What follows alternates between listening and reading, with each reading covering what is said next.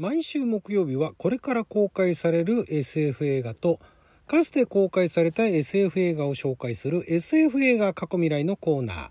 今回は2022年4月1日に公開予定のインドの SF 映画アタックと1992年に公開されたユニバーサル・ソルジャーを紹介したいと思います。あなたの12分をちょっと拝借。こんにちは。ラジオ神の神ふみかつです。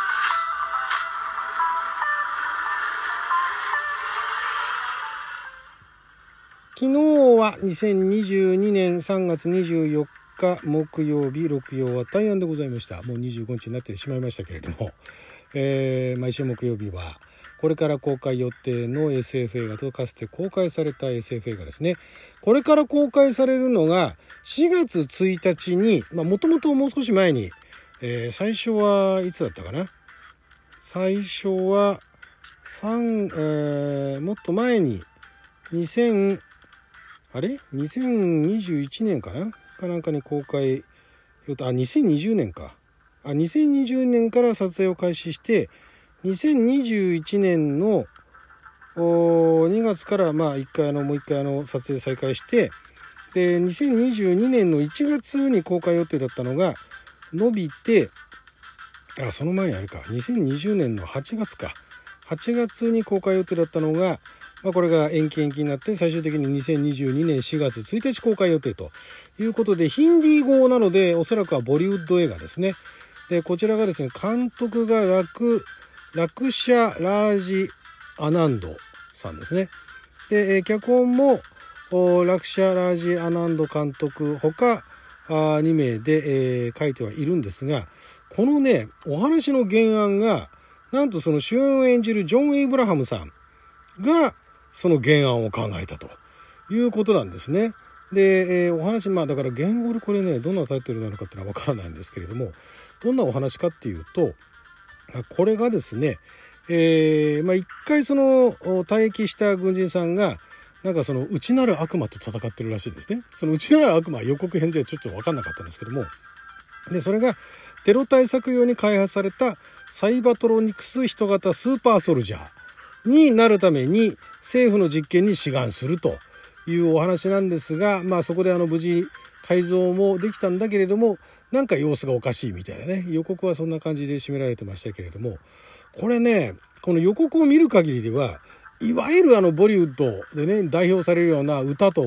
ダンスっていうシーンが一切ないんですよね。予告でないだけで本編ではあるかもしれないしあと一応本編もサントラでねこんな曲が流れますみたいな紹介はもうすでにあるんですがただ予告の段階でその踊らない歌わないっていうのがボリウッドでは珍しいです。他にトリウッドだとかあとまあインドってなんか大きく全部であのなんとかウッドって言ってるのがそのボリウッドをはじめ3つあるんですけれども他のなんとかウッドの方では、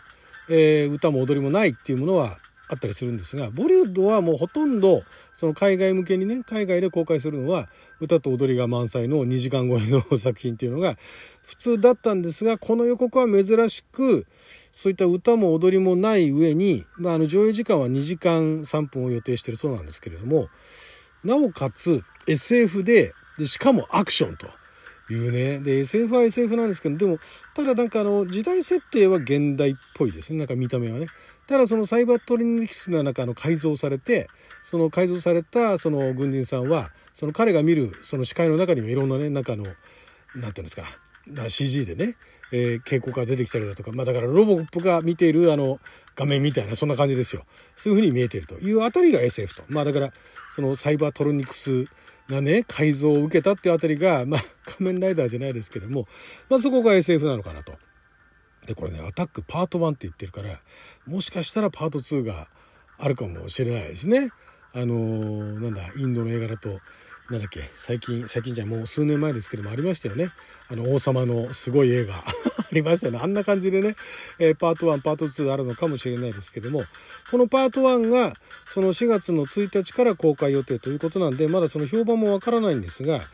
まああのパターンじゃパターンかもしれないですけれどもなんか多分調子悪くなってあとなんか政府の陰謀とかねそういうのがひょっとしたら分かっちゃってでそこに最終的にあの単独で乗り出していくっていうことになっていくかもしれないんですけれども何よりだからこの主演を演じる主演はジョン・エイブラハムさんという名前なんですけども普通にこの方のインドの方のようですね。インドの、俳優で、フィルムプロデューサーでもあってモデルでもあったと。いうことで。でまあモデル業はもうやめたんだけれどもえー、なんかあのそう彼があご自身が作った映画2003年に「ジスム」っていう映画を作ってでそこからの映画界にで、えー、デビューしたと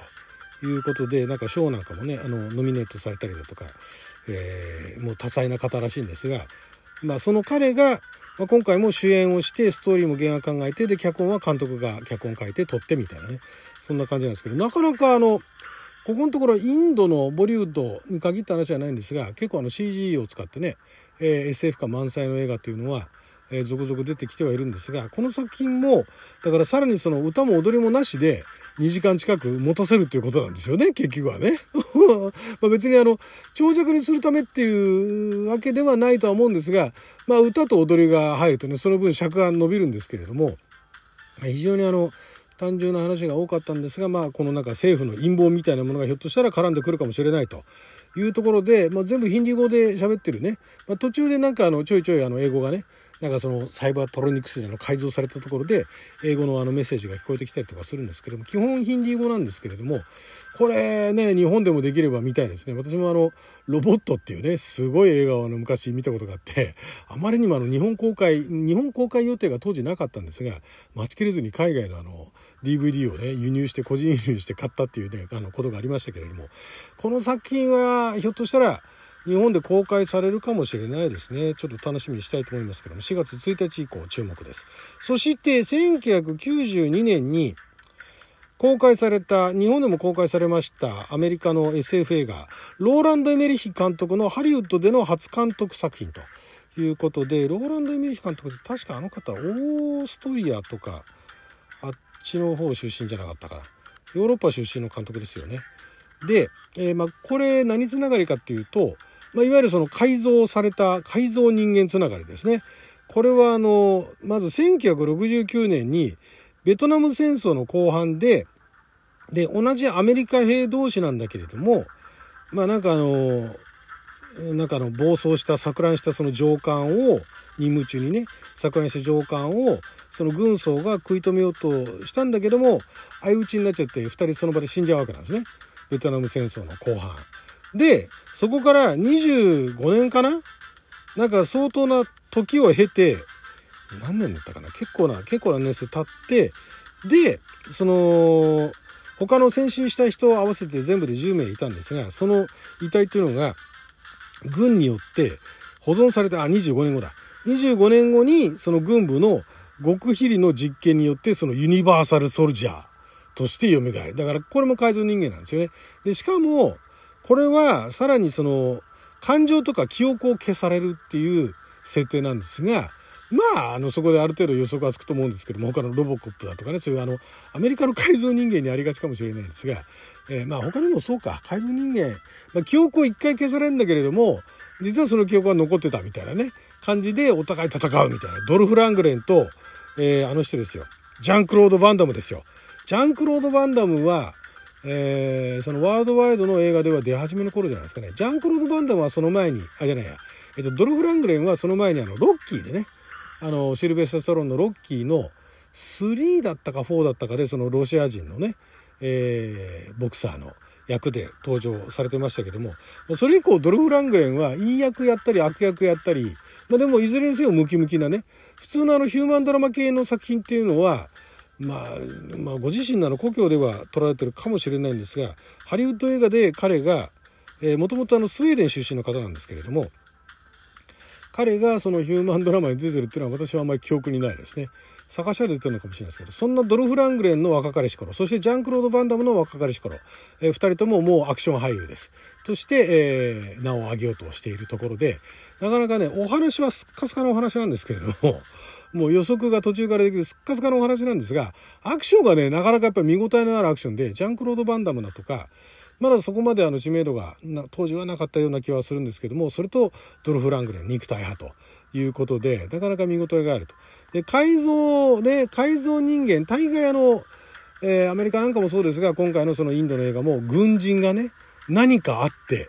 ね、改造する。ただこのあの、インドの映画珍しいのは、あの、自分で一回退役軍人になってるところを志願してね、その実験に参加する。まあでも、志願して実験に参加して改造されちゃうパターンもありますね。日本なんかでもアニメかなんかであったかな。なんかそういうのあまり珍しくないんですが、まあでもこの、ユニバーサルソルジャーは、結構映画としてその改造したね、兵士が出てくるっていうのの、先駆け的な存在だったと思います。それまではそういうのって多分あんまなかったですね。なかなかあの設定も面白くて、で、実は私知りませんでしたけども、ユニバーサルソルジャーって結構シリーズが続いていて、ユニバーサルソルジャー2、ユニバーサルソルジャー3、ユニバーサルソルジャーザ・リターン、ユニバーサルソルジャー・リジェネレーション、ユニバーサルソルジャー殺戮の黙示録っていうね、そんなシリーズ続いてたんだと、全6本ですね、全6作。まあその中でね、あの、ジャンクロード・バンダムとドルフ・ラングレンが出てるのはおそらくこの1作目だと思うんですが、まあこの設定が気に入ったんでしょうね。これいけると